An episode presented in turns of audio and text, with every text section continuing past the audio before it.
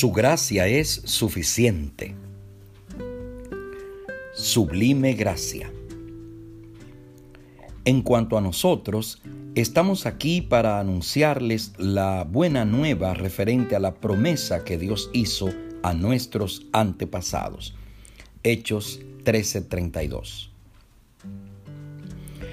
En Antioquía de Pisidia, Pablo fue a la sinagoga en sábado a adorar a Dios como creador y a predicar.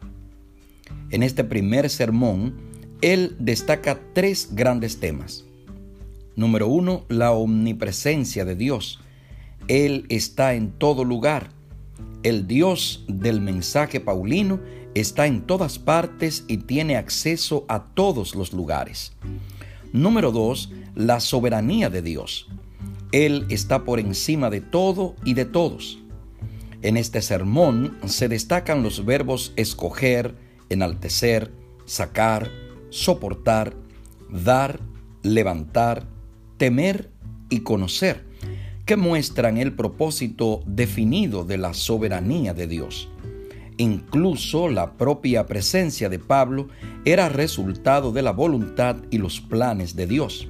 La soberanía de Dios no puede entenderse como contraria al libre albedrío, ya que no suprime nuestra libertad, ni nuestra elección puede eludir su soberanía. Número 3. La gracia de Dios. Él nos ama. Pablo muestra un Dios bondadoso, cercano, presente, que siempre busca ayudar, apoyar, salvar y restaurar, a pesar de la reiterada inestabilidad y el rechazo de su pueblo. Para Pablo, la gracia es la esencia del carácter de Dios. John Newton fue un capitán de la Marina, rudo, blasfemo y arrogante. Se dedicaba al comercio de esclavos en las costas de África. Cierta noche, una espantosa tormenta se abatió contra su nave, tanto que aterrorizado pidió a Dios un poco de misericordia. Aquello fue el origen de su conversión y tiempo después abandonó el comercio de esclavos.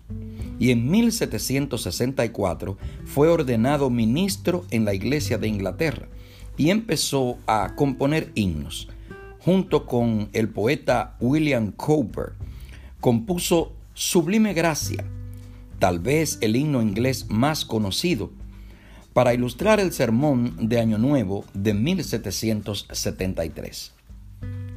Sublime gracia del Señor, a un pecador salvó.